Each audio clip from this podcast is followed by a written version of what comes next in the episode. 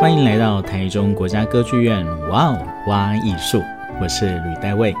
今天这一集是歌剧院预计在十二月上演的台积电经典响宴莫扎特歌剧《魔笛》的特别集，而本档节目由台积电文教基金会冠名赞助。台积电文教基金会长期支持艺文团队及展演，以艺术推动社区营造，丰富民众的心灵，推动社会美善。这次与歌剧院携手推出的《魔笛》版本，是享誉国际的南非当代艺术家 William Kentridge 首出执导的大型歌剧。而说到莫扎特的《魔笛》，我们其实可以知道。莫扎特一生当中所写的歌剧，其实绝大部分都是以世俗生活作为题材哦。即使像是《唐乔望灵》这样的歌剧，最后我们看到主角被地狱的大火吞没，类似像这样结局呢，其实也不是莫扎特他所想要的宣扬因果报应啊，而是对于所谓中世纪的禁欲哲学所兴起的一种批判。其实我们可以知道，莫扎特本人其实是非常喜爱城市生活的。可是为什么在他生平当中的最后一部歌剧，他却写的是跟神话题材有关的主题呢？其实这就与他的好朋友席卡内德有很大的关系。说到这席卡内德，其实他本身是一个十分出色的演员，同时他自己也经营起了一家剧院，偶尔他也会创作一些戏剧题材，供他自己的剧院来演出。那席卡内德他最擅长的就是去扮演莎士比亚剧目中的哈姆雷特、马克白或者是里尔王这样子的角色哦。那也因为他很了解观众的口味，所以他在维也纳所经营的剧院其实是非常成功的。而从莫扎特所处的时代，我们可以发现，其实许多的平民剧院呢，他们是非常喜爱上演这些神话题材的故事啊。主要的原因是因为在这些神话题材当中，你可以看到非常绚丽的舞台布景，还有各式各样的机关，所以其实我们也可以了解到，神话题材在当时是很受到民众欢迎的。而我们也了解。莫扎特其实，在来到了维也纳之后呢，他多半的作品创作呢，都是以委托的方式进行的。来到维也纳的他，已经不再是当年那个神童，可是他为了要能够求生活，所以基本上他绝大多数的作品都是仰赖王公贵族的委托而成的。而且再加上我们都知道，莫扎特与他的妻子康斯坦采其实是非常不善于理财的，所以他们在维也纳的这十年间过的都是债台高筑的生活，而当莫扎特的好朋友席卡内德向他提出为他的剧院来写一部歌剧的要求时，其实莫扎特是非常开心的。而且莫扎特跟西卡内德他们两个除了是朋友之外，还有一个很重要的关系，那就是他们都是当时神秘的宗教组织团体共济会的会员。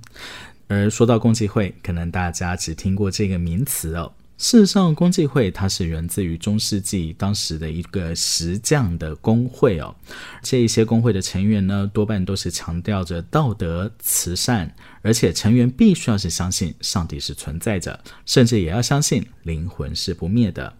而也因为共济会这个组织非常的神秘，所以相传有许多在历史上的重大人物呢，都是他们的会员。而说到《魔笛》这部故事呢，其实它就是蕴含着非常浓厚的共济会的精神。《魔笛》本身的这剧情呢，它是来自于许多方面的。最早的故事版本其实是善良的叶后，因为他的女儿帕米娜。被邪恶的大祭司萨拉斯陀给抓走了，所以叶后才来求助于塔米诺王子。他给了塔米诺王子魔笛跟银铃来作为防身，最后终于把这个帕米娜公主给救回来，并且与她结婚。而这个典型王子救公主的故事呢，到了莫扎特的魔笛的版本呢，就完全不一样了。因为听说当年莫扎特在写这魔笛的时候呢，同时间席卡内德的对手剧院其实也在上演一部跟魔笛非常类似的歌剧哦。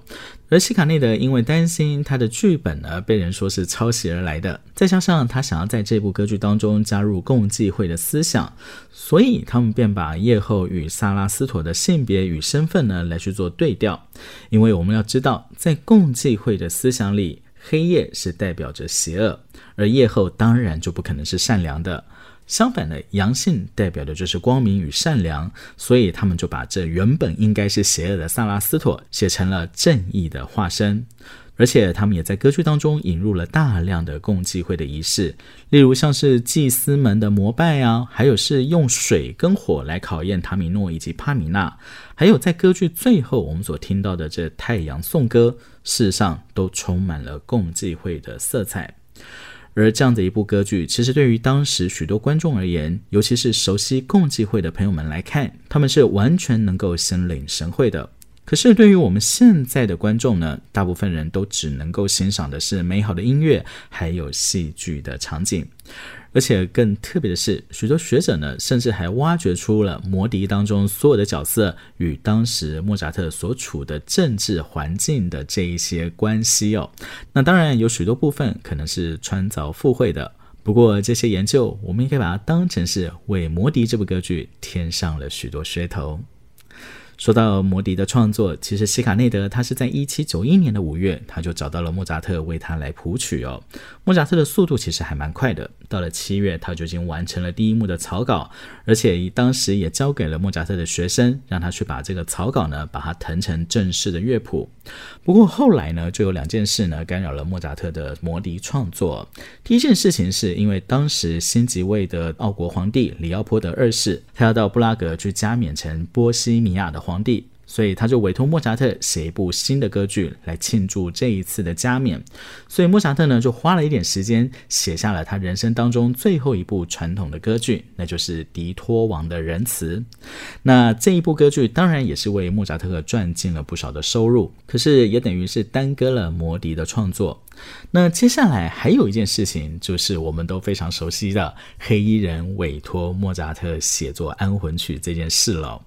莫扎特当年原本要跟皇帝一起到布拉格去演出《迪托王的仁慈》，就在他准备要登上马车的同时呢，就来了这么一位黑衣人，他希望莫扎特能够以最短的时间来完成一部安魂曲。对莫扎特来说，除了这黑衣人所提供的报酬十分的丰富之外呢，再加上莫扎特其实当时候他有想要争取维也纳圣史蒂芬教堂乐长这样子的一个职位，所以写作一部宗教作品对莫扎特来讲是必要的。也因此，他想也不想就接受了这样子的邀约。那当然，对于《魔笛》的创作，莫扎特又延后了。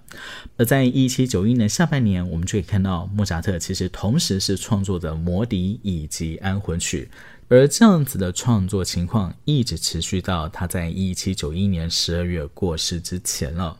甚至听说他在十一、十二月那时候，莫扎特的身体已经非常不好了，常常在创作的时候是精神恍惚的，以至于他会把这来委托他创作的黑衣人当成是上帝派来的索命人，而这一部安魂曲，莫扎特也当成是写给自己的最后一部作品。因此，在这部作品当中，莫扎特所写下的音乐可以说是特别的动人。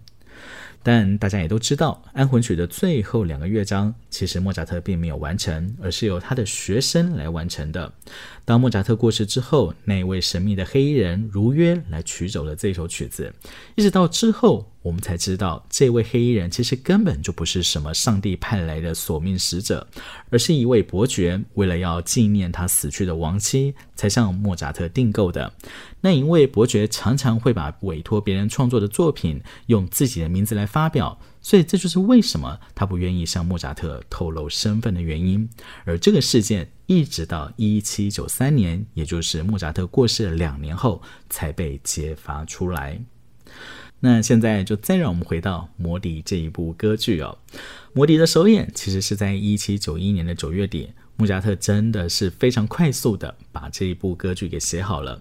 那最初的几场演出其实是非常成功的，因为当时剧院的老板希卡内德他就亲自扮演了剧中的主角鸟人巴巴基诺。虽然希卡内德他不是一位很厉害的歌唱家。可是他很会演戏，而且莫扎特也针对他的音域比较窄，特别为他设计了像是民谣风格的旋律。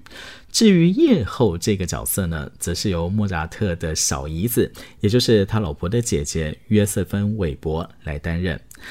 莫扎特的小姨子基本上是一个非常厉害的声乐家，他有宽广的音域以及流畅的花腔技巧，所以夜后这个角色呢，对于莫扎特的小姨子来讲，可以说是游刃有余的。而其他的几位主角呢，也都是维也纳当时数一数二的歌剧好手哦。所以魔笛的首演呢，可以说是受到十分热烈的欢迎哦。而且希卡内德他自己也很会宣传，他不仅在首演的海报上特别刊出了自己披着羽毛扮相的这样子的一个巴巴基诺的样子哦，甚至也把共济会的图案呢放在了海报上，作为这部歌剧的暗示。而且他还在海报上特别声明，莫扎特将会来进行这一场歌剧的首演，所以我们就可以知道首演的成功基本上是必然的。就连莫扎特，虽然那时候他的身体已经很不好了。可是他还是非常的开心，能够指挥这一场演出。听说在首演的时候，莫扎特因为实在太开心了，还特别跑到这个弹钢片琴的乐手的前面哦，把原本帕帕基诺要摇铃的那个音乐呢，重新加以改编，搞得舞台上的帕帕基诺与舞台下的莫扎特两个人相应唱和。非常的逗趣，而这样子的画面极有可能也是莫扎特在过世之前最开心的一个场景吧。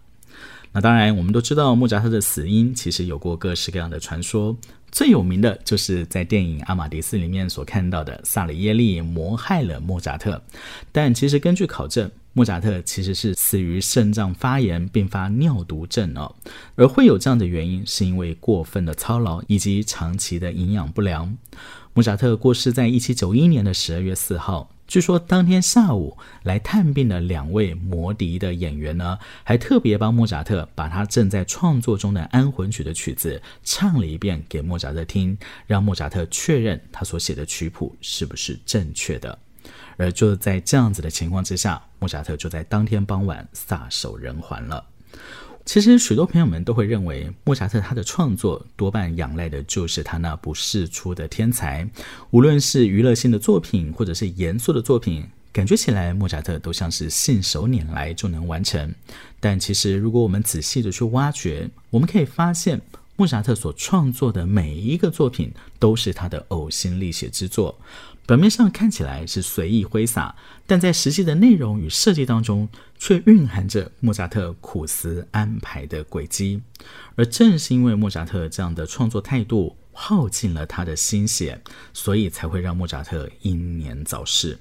而魔笛更可以说是在莫扎特生平当中最为精彩的代表作。在他生命的最后一年，纵使莫扎特的身体状况已经非常糟糕。但他为了要写好这部歌剧，仍然是使尽浑身解数。在《魔笛》当中，我们可以看到意大利传统歌剧当中的花腔咏叹调、抒情咏叹调，还有德国歌唱剧里面的各种民谣小曲，以及各式各样插科打诨的对白。另外，我们也可以感受到具有浓厚宗教色彩的大合唱以及进行曲。这一些各式各样不同的音乐，在同一部歌剧里面融合的天衣无缝、合情合理，其实是非常了不起的。同时，我们也看到莫扎特对于角色的塑造，用音乐来呈现也是非常杰出的。例如，用高难度的花腔的旋律来去塑造出夜后的威严、愤怒以及霸道。但同时，我们也看到叶后对于自己女儿所难得展现的母性温柔。而巴巴基诺用排笛奏出了他出场时非常知名的歌曲《我是一个捕鸟人》，同时也用他的银铃唱出了抒发自己心愿的帕帕基诺想要有个情人。这样子的一个简单的民谣，完全体现了人物的性格以及心理，就好像是来自于奥地利乡间的民歌。而这些曲调完完全全都是出自于莫扎特的内心流露。